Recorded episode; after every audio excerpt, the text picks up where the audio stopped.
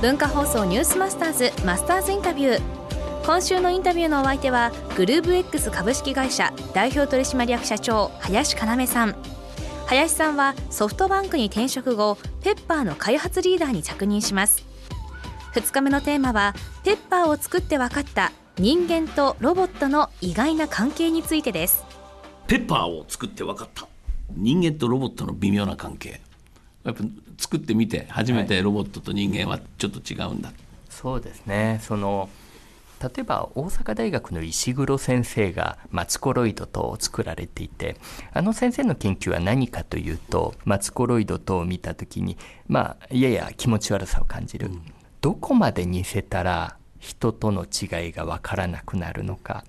とても外見が似ていても何が違うと気持ち悪く感じるのかそういう人間の感性に基づくものを研究されているんですね。なので一見あの動かない写真だけを見たらほぼそっくりなのに動き出した時のその微妙な差異は何だろうというのをあの非常に高度なロボットを使って研究されている。で、えー、そういったようなことはロボットを作ってみないとわからないところがたくさんあるんですね。でペッパーにしてもどうやったら魂がこもるのかほんのちょっと違うだけで人は違和感を感じるんですよね。人型をしているというのは僕らが持ってるその人へのすごく微細な感覚、そこを刺激しちゃうんです。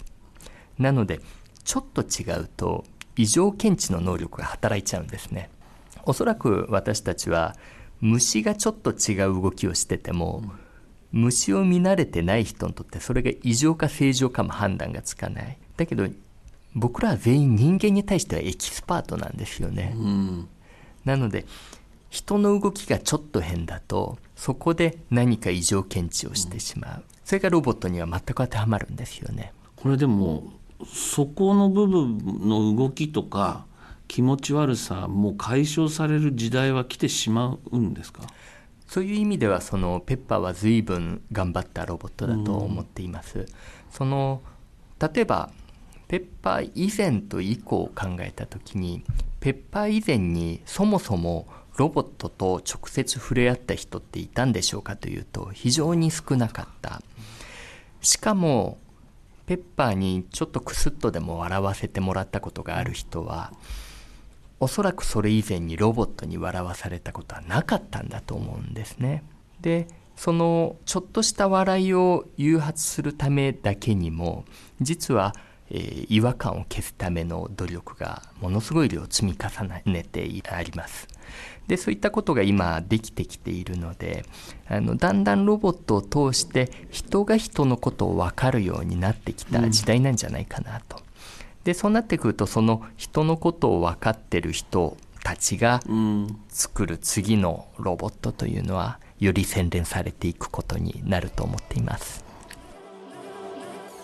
人間が成長していくようにロボットも人間と共に成長していってるというようなお話だったと思うんですが、はい、秘密がいっぱい隠されてますね。失敗成功失敗成功の中にやはりこうだんだん洗練されたものになっていくということだと思います。マスターズインタビューはポッドキャストでもお聞きいただけます。ニュースマスターズの番組ホームページをご覧ください。明日は孫正義さんから学んだことそして自分で会社を設立した理由についてお話を伺います文化放送ニュースマスターズマスターズインタビューでした。